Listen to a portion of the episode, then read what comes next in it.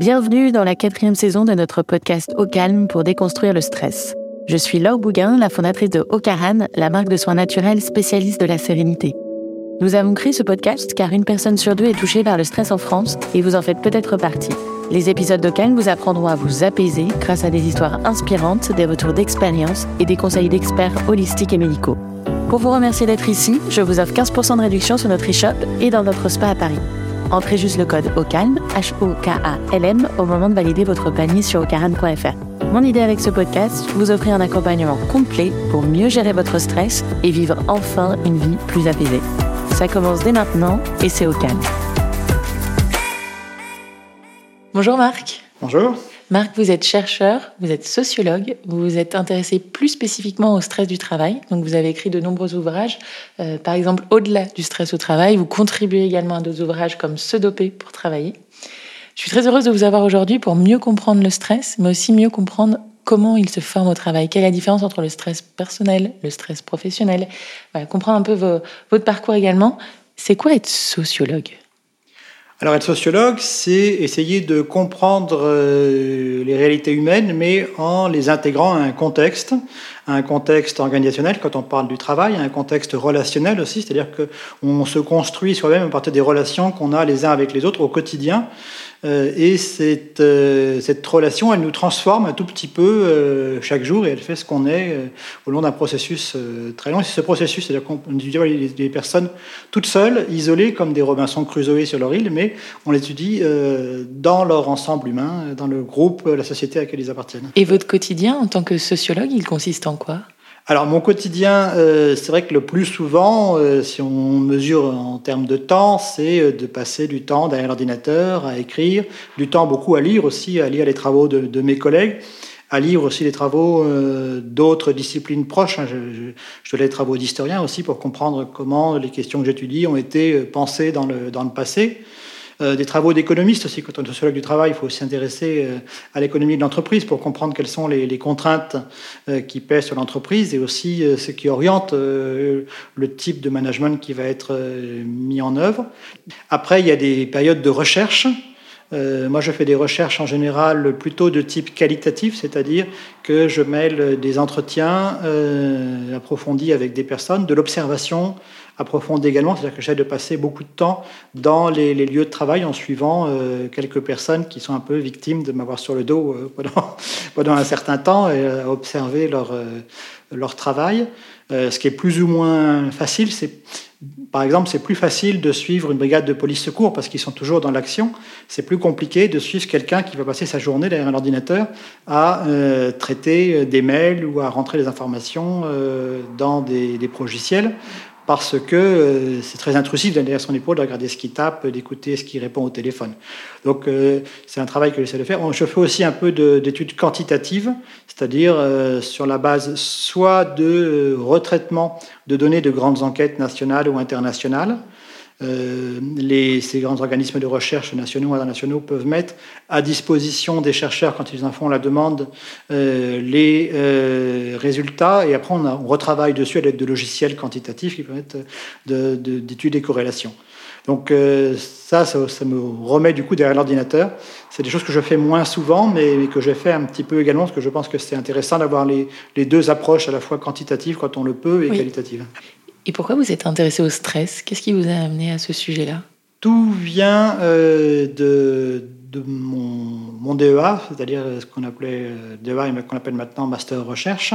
C'est-à-dire que euh, j'étais intéressé par la façon dont différents types de normes pouvaient rentrer en concurrence ou se compléter, des normes juridiques, des normes médicales, des normes sociales. Et j'avais lu des choses sur la fatigue au travail, qui était à la fois un thème euh, euh, du sens commun, c'est-à-dire euh, tout le monde peut dire qu'il est fatigué, sentir ou exprimer cette fatigue, et en même temps un terme médical. Et je voulais essayer de comprendre comment la fatigue au travail était gérée dans différents secteurs professionnels. Donc j'ai fait dans ma thèse une comparaison entre différents métiers, notamment les ouvrières en, industrie et les infirmières, pour avoir une population féminine des deux côtés. Et je suis intéressé à d'autres populations masculines, mais de façon moins, moins, moins poussée, par exemple les, les camionneurs. Et euh, à l'époque, quand j'ai commencé ma, ma, thèse en 94, on ne parlait pas autant de stress qu'on en parle aujourd'hui. Et c'est petit à petit que mon sujet s'est transformé finalement. La question du stress est apparue. Et donc c'était un peu le prolongement de, de, de, mes réflexions sur la fatigue, parce que ce qu'on traitait sous l'étiquette de fatigue euh, au début des années 90, on pouvait en partie le retraiter sous l'étiquette de stress à la fin des années 90. Du coup, est-ce que vous pouvez me définir ce qu'est le stress pour vous maintenant? Alors, le, le, stress, pour moi, c'est un risque qui naît d'une situation où on met euh, les individus, les travailleurs, euh, dans euh, une sorte de double contrainte, où d'un côté, on leur impose des défis, des exigences, où on les expose à des risques, euh, face auxquels ils n'ont pas suffisamment les moyens de répondre, de, réagir. Donc ils vont devoir subir et être en quelque sorte la, variable d'ajustement face à cette situation contradictoire. En même temps, le stress, c'est aussi un processus. C'est-à-dire que ce n'est pas un état à un moment T, un instant T, mais euh, c'est un processus qui se construit au cours du temps de personnes qui peuvent être progressivement euh, fragilisées et se retrouver de plus en plus en difficulté pour s'adapter euh, parce qu'on leur donne très peu de moyens de s'adapter, mais aussi parce qu'ils ont connu par le passé des difficultés qui ont euh, fragilisé euh, leur capacité de résistance, de s'adapter à cette situation de double contrainte. Alors, du coup, on voit que cette situation de double contrainte, on peut la retrouver dans certains types de métiers. On peut penser aux gens qui travaillent à la chaîne avec des cadences très fortes, où ils ont très peu de marge de manœuvre. Si les cadences sont pas trop fortes, les gens peuvent euh, essayer d'adapter leur rythme à leur état physiologique, psychologique du moment. Ils peuvent à un accélérer pour casser un peu la routine, gagner du temps, et puis après euh, ralentir pour aller fumer une cigarette, euh, échanger trois mots avec le voisin, voire aussi aider, c'est très important, aider quelqu'un qui n'arrive pas à tenir le rythme, ce qui crée du collectif, de l'entraide et de la, solidarité. Si, euh, aussi, si le rythme n'est pas trop lent, les personnes peuvent s'évader intellectuellement, c'est-à-dire penser un peu autre chose, penser à ce qu'ils vont faire le week-end, aux derniers livres qu'ils ont lus, les, aux films qu'ils ont vu la veille à la télé. Si jamais le rythme est trop fort, les gens sont obligés de se concentrer de façon totale sur leurs gestes, parce que sinon ils vont couler ou faire des erreurs ou se blesser. Et euh, du coup, ils sont totalement pris dans un système où ils doivent euh, subir. Et ça, à la longue, c'est ce qui est extrêmement euh, mauvais pour la santé. Une expérience très célèbre qui euh, porte sur euh, des rats dans les années 70, où on mettait deux rats dans deux cages différentes et on leur envoyait de façon aléatoire des décharges électriques. Donc, les décharges électriques, c'était le stresseur. Et euh, un des deux rats avait dans sa cage une petite roue, et dès qu'il tournait cette petite roue, les électriques s'arrêtaient pour lui et euh, pour l'autre rat. Et ce dont on s'est rendu compte, c'est qu'au bout d'un certain temps, eh bien, le rat de la deuxième cage euh, finissait par mourir euh, par hypertrophie de la glande surrénale, problème d'ulcère, euh, etc. Alors que le rat de la première cage était encore en bonne santé. Pourtant, il subissait les mêmes stresseurs, puisque quand le rat de la première cage tournait sa roue, ça s'arrêtait aussi pour celui de la deuxième cage. Simplement, celui de la première cage, il était dans l'action, une action efficace, c'est-à-dire qu'il avait une ressource qui lui permettait de réagir face à l'agression dont il était victime, la décharge électrique. Et du coup, le stress, qui est un mécanisme physiologique à la base, qui prépare euh, les personnes à réagir à un risque, à un danger, euh, euh, rassemble toute l'énergie, toutes les capacités de résistance de l'organisme, y compris par exemple pour pouvoir cicatriser si on est blessé. Et euh, dès lors qu'on agit, on stoppe ce mécanisme de stress. L'action va stopper le mécanisme de stress. Si on ne peut pas agir, eh ben on subit, et au bout d'un moment, à force de subir, c'est le stress chronique, et c'est celui qui va euh, atteindre la santé. C'est pour ça aussi que je parlais d'un processus.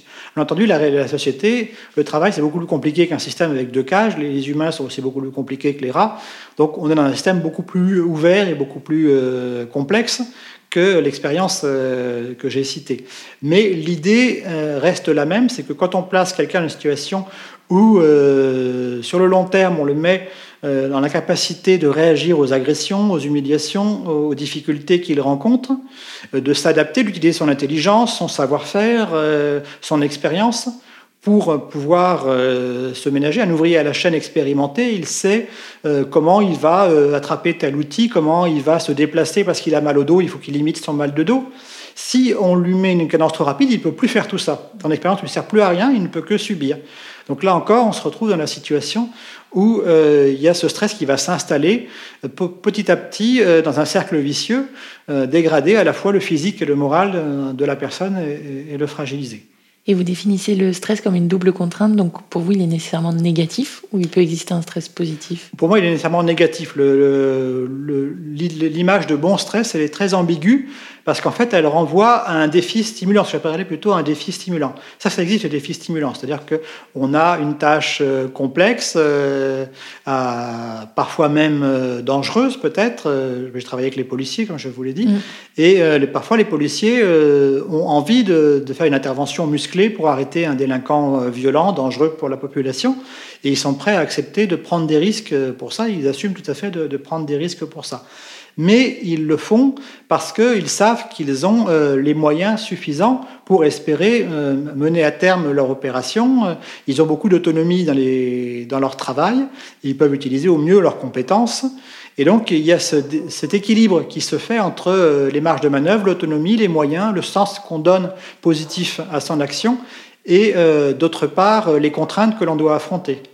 Donc, euh, pour moi, ce n'est pas du, bon stress, parce qu'il n'y a pas de stress. Il y a au contraire un défi stimulant. Et on a tous envie d'avoir des défis stimulants, même dans les métiers les, les priori les plus simples ou qui paraissent de l'extérieur euh, les plus simples. J'ai un, jeune collègue qui a fait sa thèse euh, sous ma direction sur les préparateurs de commandes dans les entrepôts logistiques, qui est un métier qui se développe beaucoup. C'est-à-dire qu'il s'agit dans des grands entrepôts, souvent dans le centre de la France pour pouvoir rayonner un peu partout, de construire des palettes qui vont être envoyées dans les supermarchés, les hypermarchés. Et euh, pendant longtemps, les opérateurs de commande avaient à cœur de faire des belles palettes, d'être intelligents, c'est-à-dire qu'ils avaient un listing, ils savaient ce qu'ils devaient mettre sur leur palette et ils savaient comment l'entrepôt était constitué, ils savaient aussi quels étaient les efforts qu'ils pouvaient faire et ceux qu'ils ne pouvaient pas faire. Et donc, ils faisaient une palette intelligente, une belle palette aussi, qui était bien droite, qui n'allait pas s'affaisser. Comme ça, le, camionneur pouvait la mettre dans le camion sans difficulté. Le chef de rayon pouvait mettre les produits en rayon parce qu'ils n'étaient pas abîmés. Et donc, il faisait un, ce qu'il appelait un beau travail. Et avec euh, la, commande vocale, il s'est mis à un moment donné, les, enseignes se sont mis à vouloir rationaliser encore plus ce travail-là et de dire aux gens finalement exactement ce qu'ils allaient faire. Donc ils ont un petit logiciel qui leur dit d'aller chercher tant d'unités dans telle rangée, dans telle allée. Et, euh, euh, à la limite, ils ne savent même plus s'ils prennent des boîtes de petits pois ou des boîtes de poires, ou s'ils prennent, ils voient le poids, mais ils ne savent pas ce qu'il y a dedans. On leur demande simplement de travailler bêtement et surtout, ils ne peuvent plus adapter leur travail à euh, leur capacité. Ils peuvent plus être fiers de faire des belles palettes parce qu'ils n'ont plus l'initiative. Et donc là, on voit comment on est passé à une situation où ils avaient une autonomie qui leur permettait, face à un métier difficile, de s'adapter et d'être fiers de leur travail. Une situation où ils perdent en grande partie leur autonomie et ils perdent aussi le contact avec les autres. Parce que comme ils ont un petit micro dans lequel ils doivent à chaque fois confirmer ce qu'ils ont fait, ce s'appelle un code détrompeur, euh, s'ils disent bonjour à un collègue, euh, ils vont avoir dans l'oreillette euh, ordre non compris, veuillez répéter. Donc c'est même pas possible, pas envisageable de pouvoir parler. Donc on voit ici, on transforme les gens en euh, finalement en prolongement d'un logiciel, on fait des robots qui sont et là effectivement c'est une situation où le risque de stress est très important, le risque de troubles musculo-squelettiques aussi est extrêmement important parce que les cadences augmentent et en plus ils peuvent pas s'adapter comme ils le faisaient avant. Euh, certains savaient qu'ils avaient mal au dos, donc euh, ça les arrangeait de commencer plutôt par tel type de palette plus, plus légère ou de, s'organiser de telle façon. Là ils peuvent plus le faire et donc leur douleur apparaît et on voit des gens qui à 30, 35 ans euh, sont complètement fichus physiquement euh, parce qu'on leur a imposé un travail auquel ils n'ont aucune marge de manœuvre pour euh, s'adapter et aucun moyen de mettre en œuvre leur expérience, leurs compétences pour se ménager. Je comprends. Peut-être pour clôturer sur la définition, pour être sûr de ce dont on parle, quand on parle de stress, souvent derrière on parle d'anxiété, d'angoisse. que recouvrent ces mots pour vous? Alors, moi, je ne suis pas un psychologue, mais je sais que pour les psychologues, euh, l'anxiété, c'est un trait de caractère plus constitutionnel. C'est-à-dire que le stress, il se construit vraiment dans la, dans la situation, comme je l'ai expliqué, et dans le temps, alors que euh, l'angoisse, c'est quelque chose dont on serait plus profondément, euh, qui nous caractériserait plus profondément, c'est-à-dire qui serait euh, déclenché par des événements plus ou moins graves, ou peut-être même pas par d'événements du tout, mais c'est une sorte d'état d'esprit plus général. Donc le stress, on est vraiment dans quelque chose qui inscrit l'individu dans la relation, dans le temps, dans un contexte, alors que l'angoisse, ce serait plus personnel. Et il y a quand même une subjectivité sur le stress, sur la souffrance, puisque ce qui serait très stressant pour quelqu'un ne le sera pas forcément pour une autre personne. Comment, en tant que sociologue, on appréhende cette subjectivité? Parce qu'il y a des constructions sociales qui sont liées également. Alors cette subjectivité, en tant que sociologue, on l'appréhende de deux façons. La première, c'est par le parcours des personnes. effectivement, en fonction de leur parcours, ils n'auront pas la même évaluation, par exemple, de la pénibilité d'un poste de travail. Quelqu'un qui vient euh, d'une entreprise où les conditions de travail étaient exécrables et qui arrive dans une entreprise où elles sont un peu euh, moins mauvaises aura tendance à considérer qu'elles ne sont pas si mal que ça, alors que quelqu'un qui n'a pas connu ces situations exécrables aura tendance à penser qu'elles sont très mauvaises dans l'entreprise en, question. Euh, il y a aussi peut-être les projections dans le temps. des personnes qui, qui pensent que leur travail n'est que temporaire. On pense par exemple à des étudiants qui bossent dans les McDo ils supportent parce qu'ils se disent qu'ils vont travailler deux ans, trois ans, quatre ans, et puis après, ils auront un poste beaucoup plus intéressant quand ils auront fini euh, leurs études. Alors, certains, malheureusement, n'y arrivent pas, mais euh, il y a l'espoir de, le faire. Donc, la prise en compte de ce parcours est importante. Et euh, ce parcours, il est bien entendu lié aux structures sociales. On n'a pas le même parcours quand on est avec des parents aisés ou quand on est avec des parents plus euh, modestes, quand on est dans une grande ville ou quand on est dans un petit bourg rural où il y a un marché d'emploi qui est beaucoup plus restreint. Donc là, il y a des facteurs sociaux qui jouent dans ce parcours. Et l'autre élément aussi, c'est ce que cela appelle l'intersubjectivité, c'est-à-dire c'est une subjectivité qui va être construite en commun. C'est-à-dire que euh, quand on observe le monde du travail, on se rend compte que en permanence, euh, notamment dans les collectifs où les gens se parlent, où ils se font confiance, les gens sont en train de discuter euh, de leur métier et aussi de la valeur, de l'intérêt de ce qu'ils font. Par exemple, dans les brigades de police secours que j'ai observées, les policiers plus expérimentés, ce qu'on appelle les anciens, vont expliquer aux plus jeunes qu'ils bah, ne feront pas tous les jours d'intervention sur des braquages, ils ne feront pas tous les jours, ils n'arrêteront pas tous les jours des violeurs, ils font pas toujours des belles affaires, entre guillemets, mais qui vont faire un travail quotidien qui est beaucoup plus terre à terre et prosaïque, mais que ce travail, c'est aussi un beau travail. Euh, par exemple, baliser une voiture qui est euh, euh, stationnée sur un passage clouté et qui fait qu'un piéton va devoir la contourner et peut-être renversé par une autre voiture qui ne l'a pas vue, c'est protéger finalement la population contre les irresponsables. Euh, verbaliser, c'est un exemple que j'ai souvent entendu dans les voitures de police secours, quelqu'un qui est garé sur une place réservée aux handicapés alors qu'il n'est pas handicapé. C'est là aussi euh, un vrai travail policier, expliquent les anciens, parce que ça euh, protège des gens qui sont affaiblis, handicapés, euh, contre des irresponsables qui pensent qu'ils peuvent prendre leur place parce que ça les arrange. Donc il y a cette dimension intersubjective, on va donner de la valeur à quelque chose qui n'avait pas forcément auparavant, on va justifier un travail qui est, par exemple, les policiers n'aiment pas trop euh, le travail de verbalisation, de contrôle routier, c'est assez ennuyant comme travail, c'est pas très stimulant, et on va essayer de, rendre ce travail-là moins ennuyant en lui donnant du sens. Donc ça, c'est ce que j'appelle intersubjectif. Et ça, c'est très important. Au début de notre entretien, vous avez parlé du mot fatigue, il y a aussi le mot souffrance qui revient souvent, qui s'est muté petit à petit vers la notion de stress. Est-ce que le stress a changé au cours des dernières époques, au cours des années? Alors, je ne dirais pas que le, stress a changé, mais le monde du travail, lui, a, changé. C'est-à-dire qu'on est aujourd'hui dans un monde du travail euh, qui euh, offre, euh, dans beaucoup de cas, une fausse autonomie. C'est-à-dire qu'on donne de plus en plus de responsabilités aux individus, mais en, en les obligeant à rentrer dans des cadres extrêmement contraignants je vais prendre plusieurs exemples. Il y a des progiciels qui euh, font que euh, dans beaucoup de, services, de, métiers de guichet, c'est-à-dire des gens qui sont à un guichet de la sécurité sociale ou de Pôle emploi ou euh, d'une mutuelle, doivent absolument faire rentrer les gens dans des cases prévues par un logiciel.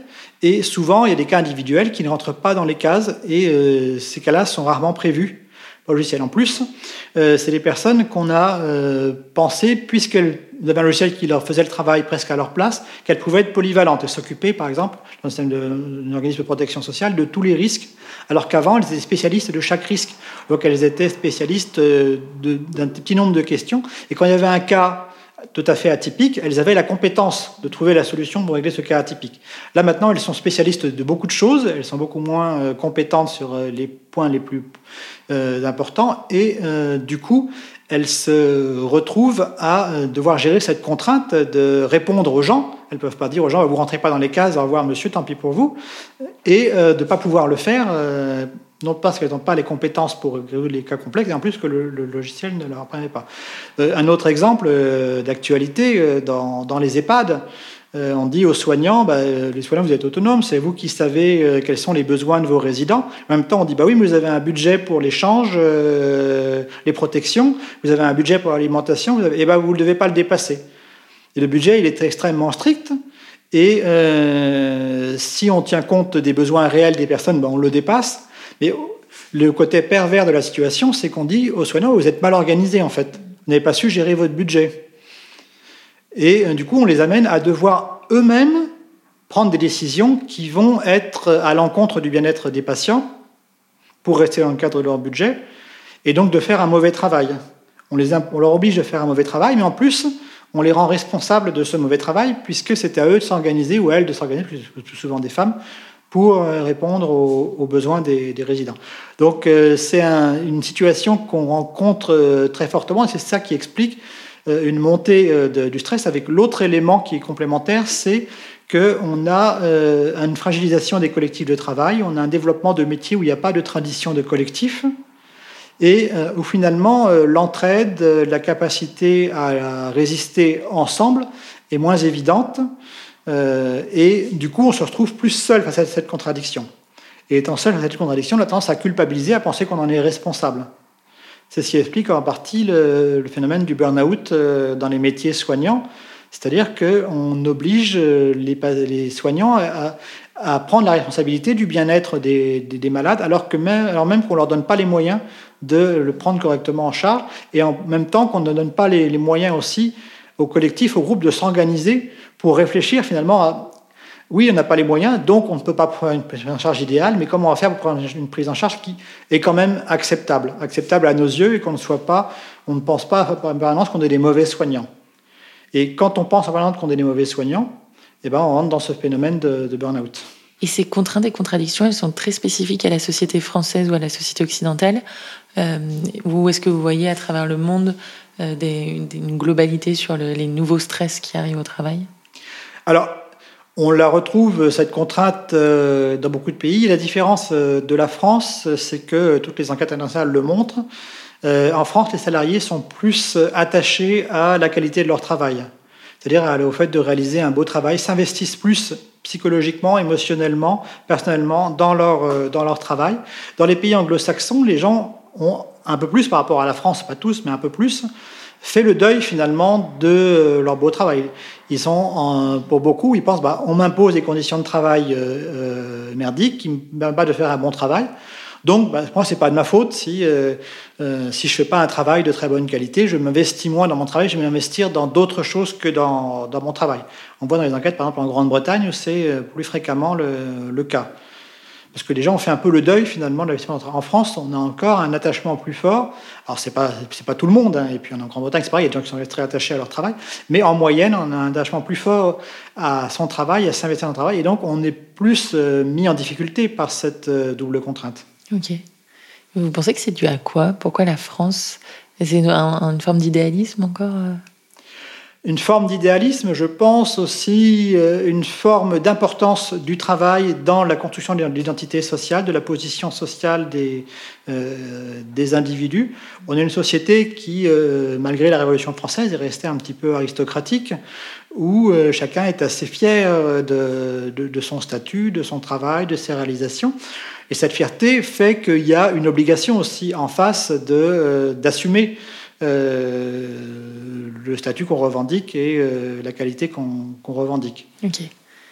De même qu'on a encore un peu l'élitisme scolaire, il y aurait ça découlerait sur le travail. Il y a une sorte d'élitisme euh, un peu dans, euh, dans toute la société. Le mouvement ouvrier français était un mouvement qui euh, développait un élitisme ouvrier, c'est-à-dire qu'on valorisait très fortement le bon ouvrier, celui qui était irréprochable, qui du coup pouvait s'opposer au patron parce que le patron ne pouvait pas lui reprocher de faire un mauvais travail, mais simplement le, lui reprocher de défendre ses droits et ses intérêts. Donc d'ailleurs, le, mouvement euh, syndical français a été très largement dominé pendant très longtemps par les ouvriers professionnels, ceux qui avaient un métier, euh, une qualification, une compétence euh, reconnue. Les OS ont été souvent longtemps mal défendus par les syndicats qui avaient cette vision un peu élitiste, effectivement. Les ouvriers spécialisés. Et hum, là, vous avez parlé d'ouvriers, vous avez parlé de soignants. Est-ce que vous voyez à travers les catégories socio-professionnelles différentes des stress différents? Alors des stress différents, non, mais des situations euh, différentes. C'est vrai que pendant très longtemps, euh, les cadres euh, ont été dans une situation où ils avaient des demandes importantes, des défis importants à relever, mais beaucoup d'autonomie. beaucoup de capacité de s'organiser dans leur travail.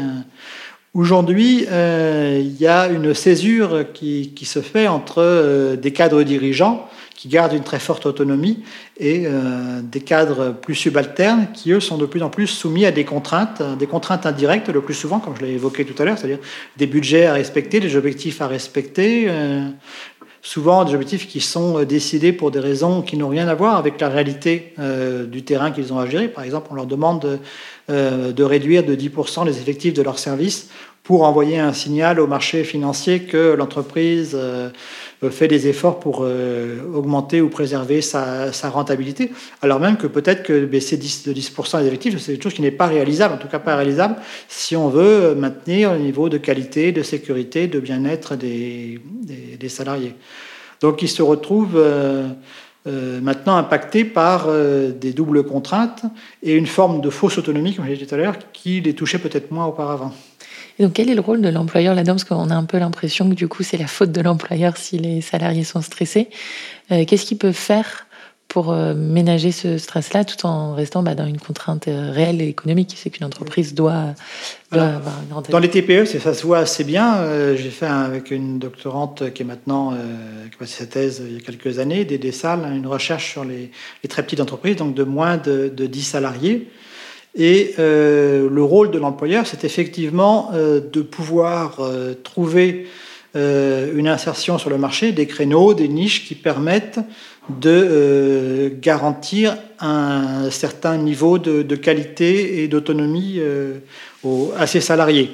C'est-à-dire que ce n'est pas à l'employeur de faire le bonheur de ses salariés à leur place, mais c'est de leur permettre de construire leur propre bonheur au travail eux-mêmes, c'est-à-dire en leur donnant les moyens de faire un travail de qualité dans lequel ils pourront se reconnaître, euh, en leur donnant euh, une véritable autonomie euh, correspondant à leur qualification, leur expérience, leurs compétences.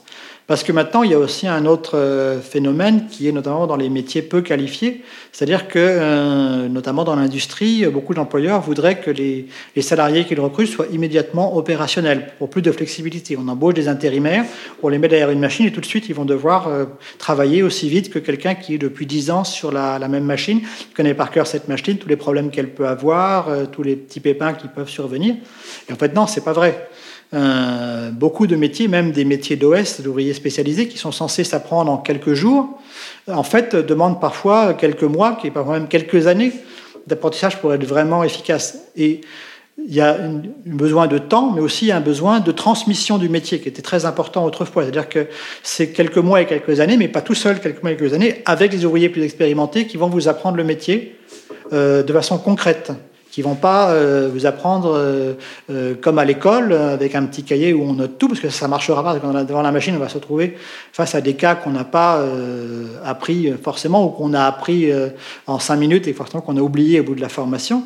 Donc il y a ce besoin de, de transmission qui est extrêmement important. Et aujourd'hui quand on place des gens en situation d'autonomie mais qu'on ne leur donne pas les moyens finalement d'être capable de gérer cette autonomie, ben là on crée une autre forme de contradiction qui peut les affaiblir euh, à moyen terme. Et comment on peut déterminer qu'un employé est stressé et qu'est-ce qui relève du stress personnel et du stress au travail? Alors, je dirais que pour l'employeur, ce qu'il doit avoir, c'est des indicateurs euh, de type plus collectif, c'est-à-dire il doit voir s'il y a plus de, turnover, est-ce que les gens restent ou, ne restent pas dans son entreprise, pourquoi ils partent, euh, pourquoi dès qu'ils ont les moyens ils vont voir ailleurs, c'est peut-être qu'il y a un problème, pourquoi il y a des arrêts maladie, euh, pourquoi il y, a, il y a des erreurs, euh, des, des, fautes qui sont commises, il des accidents du travail. Donc tous ces indicateurs-là sont, sont, des éléments.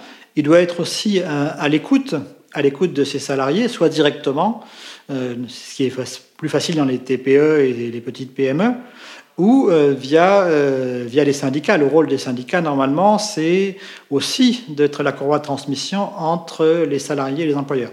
Malheureusement, euh, les syndicats sont parfois de plus en plus embringués par les réformes successives, par les stratégies des très grosses entreprises, dans des négociations permanentes. Du coup, les syndicats doivent devenir des juristes, doivent se former. Dans mon laboratoire et dans un institut qui participe euh, au sein de Paris 1 de Paris à la formation de, syndicalistes. Et on voit qu'ils ont de plus en plus de demandes de technique, de devoir euh, avoir des connaissances très concrètes en droit notamment pour pouvoir passer ces négociations. Mais le, prix à payer, c'est qu'ils sont moins en contact avec les salariés. Et il y a plus euh, cette courroie de transmission entre les problèmes et les difficultés que vivent les salariés et euh, l'organisation. Il y a un découplage. J'ai une, collègue, Marianne Dujarrier, qui parle pour les cadres d'aujourd'hui de ce qu'elle appelle les planeurs. Les planeurs parce qu'ils ne voient le monde réel qu'à travers des plans abstraits et aussi parce qu'ils planent largement au-dessus euh, du monde de l'entreprise. Et ça, euh, dans mes études, euh, j'ai vu qu'il y a une transformation petit à petit de l'encadrement, de gens qui étaient très en contact avec le terrain, qui de plus en plus ne voient la réalité qu'à travers des systèmes progiciels, des,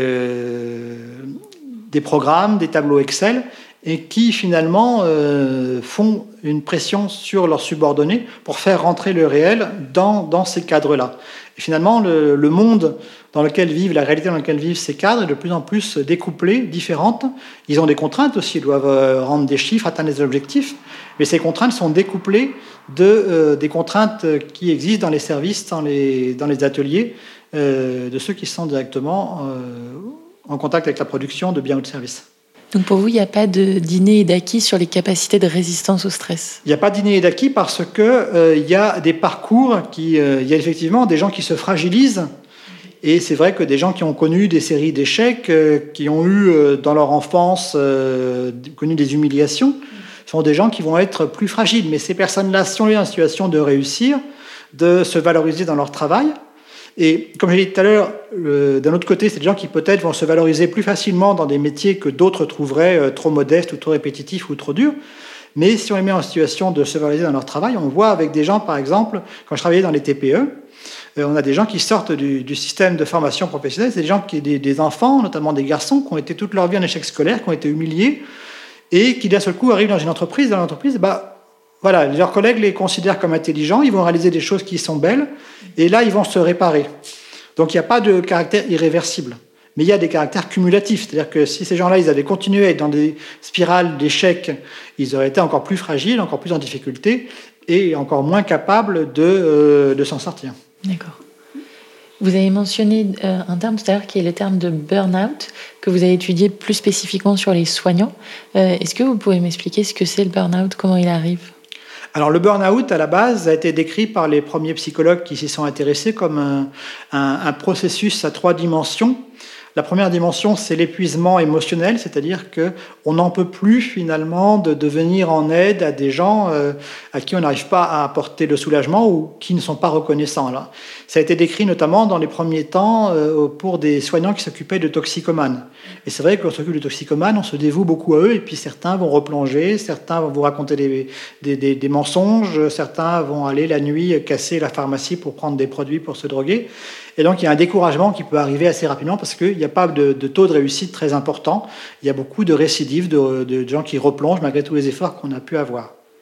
Donc, ces gens-là, quand ils sont en état d'épuisement émotionnel, l'idée que développaient les psychologues, c'était que euh, pour se protéger, ils finissaient par déshumaniser finalement l'autre de dire oui, bah, les toxicos, on peut leur faire confiance, les toxicos, il faut les traiter un peu durement parce que euh, si on leur fait confiance, eh ben, on se fait avoir et après, c'est nous qui en souffrons. Mais en faisant ça, euh, les, soignants deviennent des mauvais soignants. Ils savent que ce n'est pas leur rôle de soignant de, faire ça. Et donc ils culpabilisent. Et donc, euh, après la dimension de l'autre, la troisième dimension qui apparaît, c'est la perte euh, d'estime de soi en tant que professionnel. Et donc là, après, les personnes nous disent bah, Je suis un mauvais soignant, j'arrive pas à aider les gens, je n'arrive pas à sortir la tête de l'eau. Et puis, au bout d'un moment, ils deviennent euh, plus capables d'aller à l'hôpital. Et puis, il faut absolument qu'ils changent de métier ou qu'ils s'arrêtent ou ils font une dépression. Et donc là, on voit aussi qu'il y a différentes euh, possibilités. Il y en a qui arrivent à se reconvertir, peut-être qu'ils vont devenir, je ne sais pas, psychologues scolaires. Ça va leur paraître moins difficile. Et puis, s'ils aiment bien le contact avec les enfants, ça va leur redonner confiance en eux. Mais certains vont pas réussir à se reconvertir et vont entrer en dépression, euh, vont cumuler des arrêts de longue maladie.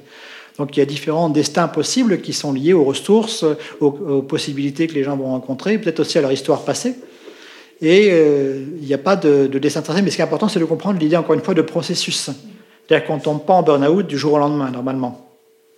Et mm, on en parle beaucoup plus, j'ai l'impression en ce moment. Est-ce que c'est parce qu'il y a plus d'études qui sont faites sur le sujet ou parce que pour le coup, il y a en plus de personnes qui parlent en burn-out? Alors il y a quand même la crise du Covid qui a joué un, rôle euh, très important dans la mesure où euh, là on a vu, j'ai dit que c'est un processus et qui peut être parfois euh, beaucoup plus rapide et ça a été le cas avec la crise du Covid et des jeunes soignants qui se sont retrouvés embringués dans une situation qui était très difficile pour eux parce qu'ils commençaient, ils ont eu affaire à une maladie qui était inconnue, dont on ne connaissait pas euh, la contagiosité, pour laquelle on n'avait pas de traitement euh, efficace. Euh, même si on pensait qu'on avait des traitements efficaces, au début, les traitements finalement qu'on avait n'étaient pas efficaces.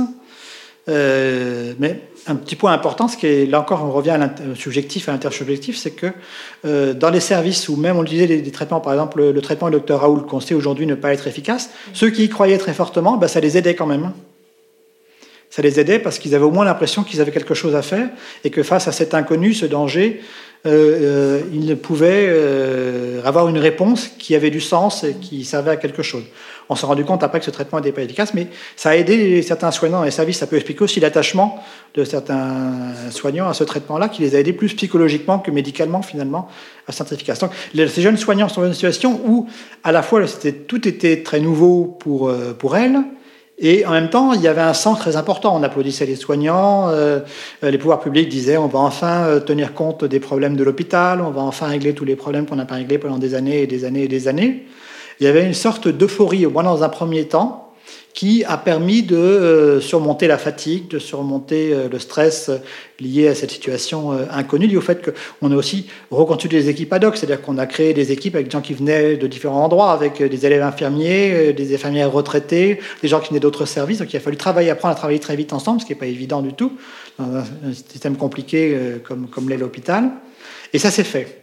Et donc il y avait une certaine fierté, pas partout, en ça s'est moins bien fait que d'autres, mais dans beaucoup d'endroits ça s'est fait. Et puis après, il y a eu, euh, après la première vague, il y a eu ce qu'on peut appeler, ce que appelle une normalisation, c'est-à-dire qu'on est revenu aux, anciens travers finalement. Euh, les ARS, Agences nationales de, santé, qui ont été dans un premier temps complètement dépassés, euh, par la situation, les événements qui ont laissé de l'autonomie aux hôpitaux parce qu'ils étaient complètement dépassés, ont voulu reprendre la main, montrer qu'ils servaient à quelque chose, ont bombardé les hôpitaux de directives, de, de, règles, de consignes, euh, plus ou moins éloignées de la réalité de, ce que vivaient les, gens. les pouvoirs publics ont très vite finalement dit qu'on avait donné un peu d'argent à l'hôpital, mais pas tant que ça. Et il y a eu un retour de bâton assez fort. Et là, ça a provoqué une apparition importante de burn-out chez des jeunes soignants, qui est un phénomène relativement nouveau, qu'on ne voyait pas à un, tel niveau auparavant, et aussi beaucoup de jeunes soignants qui, ont voulu quitter la profession. On a eu un doublement aussi, je parlais des arrêts maladie comme un, indicateur finalement qui est un mal-être dans, un service ou dans une entreprise. Il y a eu un doublement. Euh, à ce moment-là des arrêts maladie chez, les soignants. C'était dû en partie au fait que un soignant était cas contact ou euh, positif mm. au Covid, mais pas uniquement. donc un excès de contrainte et une perte de sens. Voilà. Et dans, dans les anglicismes, il y en a un nouveau qui est arrivé qui est le bore-out, euh, la fatigue de, de, ne rien faire, de ne pas avoir de sens. Comment on peut remettre du sens dans le travail pour éviter le stress? Alors le, le bore-out a été étudié depuis longtemps euh, avec un phénomène qui était marginal mais qui existait, c'était la placardisation. C'est-à-dire que dans un service public ou dans certaines grandes entreprises, quand on réorganise, euh, on fusionne par exemple plusieurs services, euh, ou deux entreprises euh, se créent une nouvelle entreprise en commun, il va y avoir des, emplois, notamment des emplois de haut niveau qui vont être en doublon. Et puis dans certains cas, il est trop coûteux de, renvoyer des gens parce que ça serait une indemnité de licenciement très importante, puis ils sont âgés, ils sont pas loin de la retraite, donc on les placardise. Donc là, c'est des gens qui avaient beaucoup de responsabilités, puis qui d'un seul coup se retrouvent payés à ne rien faire et euh, n'ayant plus aucun. Donc là, effectivement, on n'appelait pas ça bore-out avant, mais on l'avait, on l'avait étudié. Le bore-out, à, mon avis, c'est un mot euh, qui sert à soit décrire cette situation, mais qui est quand même relativement rare, hein, ça ne concerne qu'un petit nombre de, tout petit nombre de personnes, soit décrire l'ennui, qui était là un phénomène beaucoup plus important. Mais je préfère parler d'ennui parce que le bore-out donne le sentiment qu'on aurait affaire finalement à quelque chose de nouveau, alors que l'ennui dans le travail a toujours existé. Et si on parle des solutions pour le stress, vous avez écrit dans un, livre qui est Se doper pour travailler euh, qu'il y a de la prise de substances psychoactives désormais par les salariés pour pouvoir surmonter ce stress-là. Euh, c'est consolatoire en fait. Comment on peut remplacer cette prise-là par quelque chose qui permet de soulager le stress d'une manière peut-être un petit peu plus, euh, un peu plus saine? Alors, Effectivement, euh, d'abord pour répondre sur la, question de, la prise des substances, il faut distinguer deux choses. Euh, des prises de substances qui sont, euh, on peut dire, ritualisées. C'est pas dire qu'elles sont bien, mais elles sont ritualisées dans le cadre d'un collectif. Ça va être euh, une brigade de police secours qui, après une intervention difficile, va boire un coup ensemble pour décompresser. Et là, il y a un effet, je dirais, très fort qui se conjugue parce qu'il a à la fois un effet euh, physiologique du produit qui est consommé, mais surtout un effet psychologique du groupe qui va revenir sur ce qui s'est passé, peut-être euh, améliorer des, des, interventions dans des opérations futures pour que ça se passe euh, bien ou mieux, mais aussi donner du sens à ce qui s'est passé. Et si l'opération n'a pas été parfaite, essayer de, de, de, dire oui, mais on a quand même fait un bon travail, on n'a quand même pas été si mauvais que ça. Et donc, euh, il y a une sorte de, décompensation qui se fait parce qu'on partage ensemble euh, des émotions qu'on va essayer de redonner un peu de sens positif à, ce qui s'est passé. Après, il y a des gens qui euh, ne tiennent pas le coup et qui vont boire, je dirais, individuellement. Dans beaucoup de métiers, d'ailleurs, on considère dans, le monde ouvrier, par exemple, que l'alcoolique, c'est pas celui qui boit de l'alcool. L'alcoolique, c'est celui qui boit de l'alcool tout seul, dans son coin, de façon non régulée, par le collectif. Donc il y a une différence qui est faite, et, c'est à juste titre, parce que ça n'a pas le même sens euh, de, prendre des choses pour tenir tout seul dans son coin, ou de les prendre ensemble pour affronter les situations. Ça amène à l'idée finalement que ce qui est important, les, pays de santé publique disent qu'il y a trois formes de prévention pour les scopsychosos, ce qu'ils appellent la prévention primaire. On va essayer d'agir sur les conditions de travail, l'organisation du travail.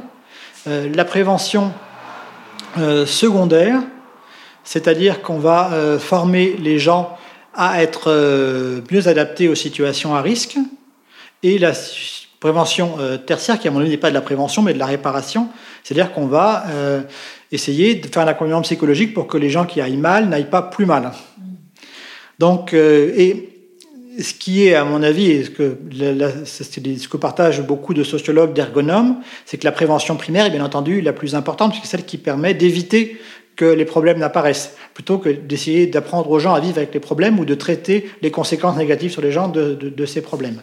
Alors cette prévention primaire, elle passe par une sensibilisation des, employeurs et des organisations à, ce risque, euh, mais elle passe aussi par la capacité de résistance des salariés. Est-ce que les salariés sont capables de euh, dire non à une forme d'engagement du travail qui les met en difficulté, qui leur empêche de faire un beau travail? Et ça, ça dépend beaucoup de la capacité à être euh, collectivement ensemble, euh, à se soutenir les uns les autres. Si le harcèlement moral s'est développé très fortement, c'est parce que les gens étaient de moins en moins capacité de se soutenir les uns les autres et que quand un chef harcelait une personne, eh ben, il n'y avait plus de solidarité des autres personnes dans les années 70. Euh, quand un chef harcelait un ouvrier, ou encore plus une ouvrière, parce que souvent le harcèlement moral était dans ces entreprises, il y avait beaucoup de, femmes OS, c'était lié à un harcèlement sexuel aussi et eh ben, euh, quand il y a beaucoup de, solidarité, eh ben, toute l'usine se mettait en grève. Et ben, du coup, le chef ne pouvait plus continuer à, le faire. quand les gens sont isolés face à un harceleur, ou quand ils sont isolés face à des situations de contrainte ou de, de difficulté, ben là, il est beaucoup plus difficile pour eux euh, de, pouvoir euh, faire bouger les choses et imposer une organisation du travail. Même dans les hôpitaux, on voit bien, par exemple, j'ai une collègue qui a travaillé, qui a comparé différents services, et elle a euh, comparé des services de, neurologie à des services de réanimation pédiatrique du point de vue de la pénibilité des, conditions de travail. Et en neurologie, les soignants sont très présents et les médecins ont besoin des soignants parce que c'est les soignants qui vont noter par exemple les effets euh, très euh, subtils d'un traitement ou d'un changement de traitement. Au lieu de prendre le, tel médicament à 8 heures, on le prend à 9 heures. Est-ce que ça change ou pas les, les choses? Le traitement neurologique, ça peut avoir beaucoup d'impact. Et euh, donc les médecins ont besoin, et du coup les infirmières ont un, peu un moyen de pression. Elles peuvent se dire, eh ben, si on, par exemple, on recrute trop de malades très lourds, euh, des malades déments, des scléroses en plaques, des malades qui demandent beaucoup de travail, eh ben, nous, on ne pourra, plus faire, pourra plus faire bien notre travail, donc on, vous n'aurez plus l'information. Et du coup, il y a une négociation qui se fait entre le chef de service, qui lui a envie de recruter des malades lourds parce qu'il fait de la recherche dans son service, il a besoin de beaucoup de cas pour faire sa recherche, et faire avancer la connaissance médicale, et les soignants qui disent oui, nous, on bien faire de la recherche, mais on a envie de faire notre travail correctement, et si on a trop de cas très lourds, on ne pourra pas le faire. Et par contre, en réanimation pédiatrique, les médecins sont en permanence là, et euh, là, il y a aussi un, conflit. Les infirmières ne veulent pas faire ce qu'elles appellent l'acharnement thérapeutique, c'est-à-dire continuer à essayer de sauver un enfant dont on sait qu'il n'y a pratiquement aucune chance qu'il soit sauvé ou qu'il puisse survivre sans séquelles très graves. Et les médecins qui continuent, non pas parce qu'ils pensent qu'ils vont sauver l'enfant, parce qu'ils continuent parce qu'ils pensent qu'ils vont peut-être trouver des solutions pour plus tard avoir des médicaments qui sauveront d'autres enfants dans les années à venir. Donc ils ne sont pas du tout sur la même échelle de, de temps. Et là, ce dont on se rend compte, c'est que les infirmières n'arrivent pas à imposer leurs demandes parce que euh, les médecins n'ont pas besoin autant des infirmières que dans le, service de neurologie. Moi, ce rapport de force fait aussi que euh, la prévention primaire peut être plus ou moins facilement imposée par les gens qui euh, veulent faire changer les choses pour que leur travail soit moins difficile. Du coup, Marc, ma dernière question, ce sera qu'est-ce qui vous stresse aujourd'hui dans votre travail? Alors moi, j'ai la chance d'être dans un assez privilégié. C'est-à-dire que j'ai assez peu de contraintes. Je vous ai dit au début, mes contraintes en tant que chercheur, c'est de publier, d'être actif, de faire des conférences, de répondre des interviews comme aujourd'hui.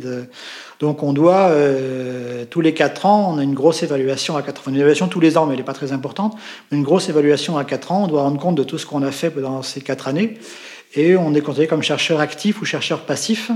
Et chercheurs passifs, on est considéré comme étant euh, en difficulté et donc on a euh, quatre ans, les quatre années suivantes pour essayer de redresser la barre.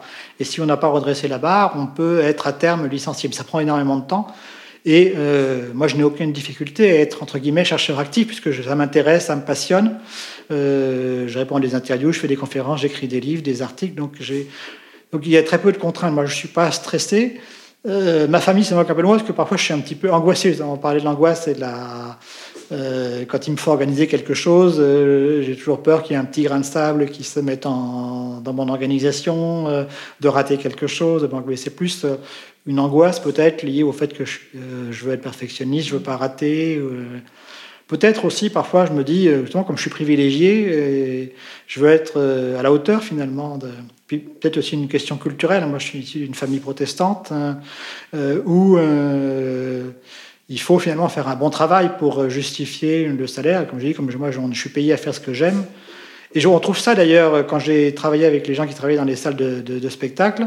Beaucoup avaient été des bénévoles auparavant. Ils étaient payés pour faire leur passion, pour travailler dans, le domaine qui les passionnait. Et beaucoup avaient vraiment à cœur de, que tout soit parfait parce qu'ils se sentaient un peu privilégiés. Donc c'est peut-être le, seul petit point euh, qui nourrit non pas mon stress, mais un petit peu mon angoisse. Euh. Mes enfants se moquent de moi parce qu'un jour je discutais avec quelqu'un de la famille qui me demandait est-ce que je suis pas euh, stressé à force de travailler sur le stress? Je lui disais non, ça m'aide à prendre du recul. Mes enfants s'étaient moqués de moi parce que non, tu prends pas de recul, tu es toujours angoissé tout le temps. voilà, donc ils m'avaient appelé stressman après pour se moquer de moi. D'abord parce que je travaille sur le stress, mais aussi parce que je l'angoisse un peu facilement. merci beaucoup pour, euh, pour ce partage et merci pour tous les travaux que vous avez faits qui nous permettront vraiment de mieux comprendre le stress. Merci. À bientôt. Merci, à bientôt. C'est la fin de cet épisode, j'espère qu'il vous a plu et qu'il vous aura offert quelques clés pour une vie plus apaisée. Moi, mon astuce anti-stress, c'est le chanvre et le CBD, une plante que nous étudions et transformons depuis 2015 et dont les bénéfices sont prouvés scientifiquement. Pour tester nos soins ou nos expériences dans notre centre à Paris, comme le massage anti-burnout ou la bulle de flottaison, je vous offre 15% de réduction avec le code OCALM, H-O-K-A-L-M sur ocaran.fr. Si cet épisode vous a plu, n'hésitez pas à le partager autour de vous et à nous laisser un commentaire et des petites étoiles. Merci pour votre écoute, c'était Ocalm et à la semaine prochaine pour un nouvel épisode.